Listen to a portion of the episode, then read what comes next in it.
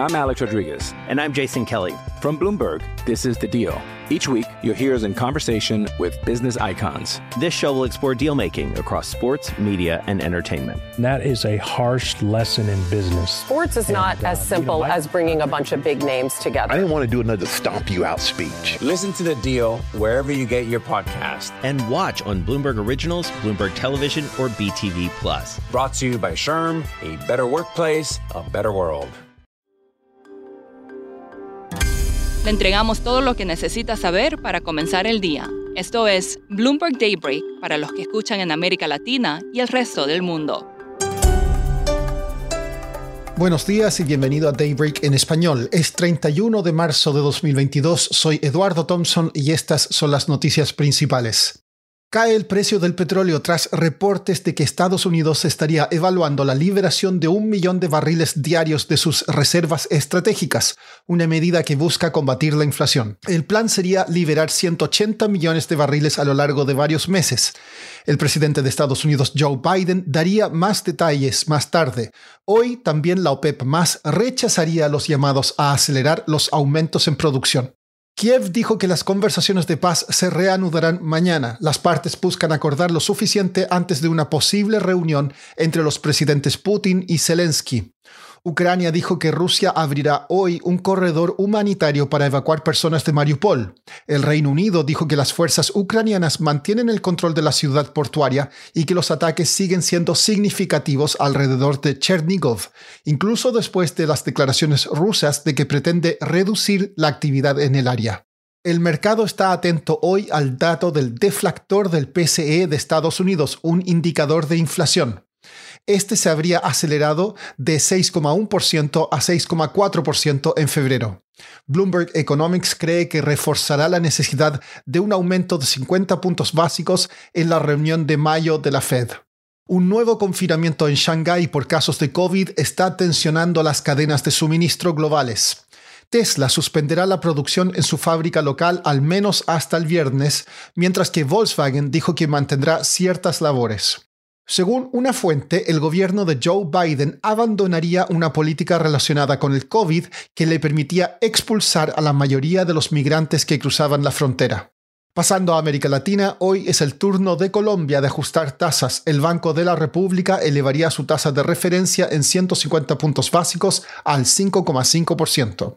Fuentes dijeron que Estados Unidos estaría considerando permitir que la petrolera Chevron hable directamente con el gobierno de Venezuela.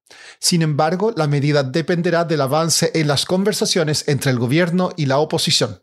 La Corte Interamericana de Derechos Humanos ordenó a Perú suspender temporalmente un fallo que liberaría al ex líder Alberto Fujimori. Esto según documentos judiciales a los que Bloomberg tuvo acceso. Honduras tiene un nuevo asesor económico, el expresidente ecuatoriano Rafael Correa. La presidenta de Honduras, Xiomara Castro, ha dicho que intentará renegociar la asfixiante deuda de la nación. Recordemos que en 2008, en presidencia de Correa, Ecuador anunció un default. La guerra en Ucrania está teniendo efectos económicos en todo el mundo. En Argentina está afectando a la industria local del gas natural. Jonathan Gilbert, periodista de Bloomberg News en Buenos Aires, nos explica más.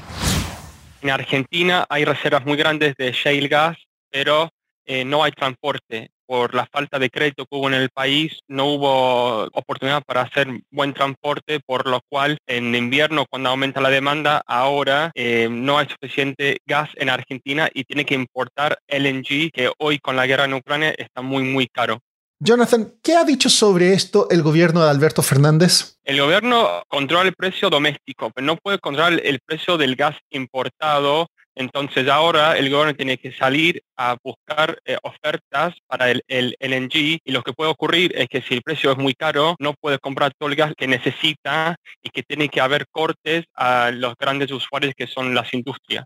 ¿Va a haber inversión a futuro en transporte de gas? Sí, el gobierno ha decidido hacer un gasoducto muy importante, eh, más o menos vale mil millones de dólares, y eso está previsto que está listo para el invierno 2023. Si llegan a estar listos para 2023, puede ser que esta, situación esta situación que estamos viendo hoy se alivie en el 2023. Pero bueno, hay que ver si faltan solo nueve meses, entonces hay que ver. ¿Esto afectará las exportaciones de gas natural? Sí, hay dos posibilidades. Tienes por gasoductos, que ya hay gasoductos a Chile, y cuando hay excedente de gas en Argentina, eh, el gas va a Chile, pero eso es en los meses de verano. Lo complicado es meses de invierno, cuando la demanda en Argentina aumenta mucho, bueno, ahí no tenés gas suficiente en el país para abastecer, pero en verano hay buena oportunidad para para exportar a Chile y hasta a Brasil y Uruguay si tenés una buena red de gasoductos.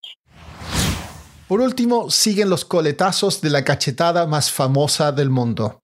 El actor Will Smith podría ser expulsado de la Academia de Artes y Ciencias Cinematográficas tras abofetear al comediante Chris Rock durante la ceremonia de los Oscar. Smith podrá enviar una respuesta por escrito a la Academia. En tanto, Rock, en su primera actuación tras el incidente, fue ovacionado.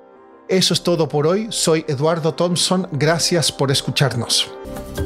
Para conocer todas las noticias que necesita para comenzar el día, revise Daybreak en español en la app Bloomberg Professional.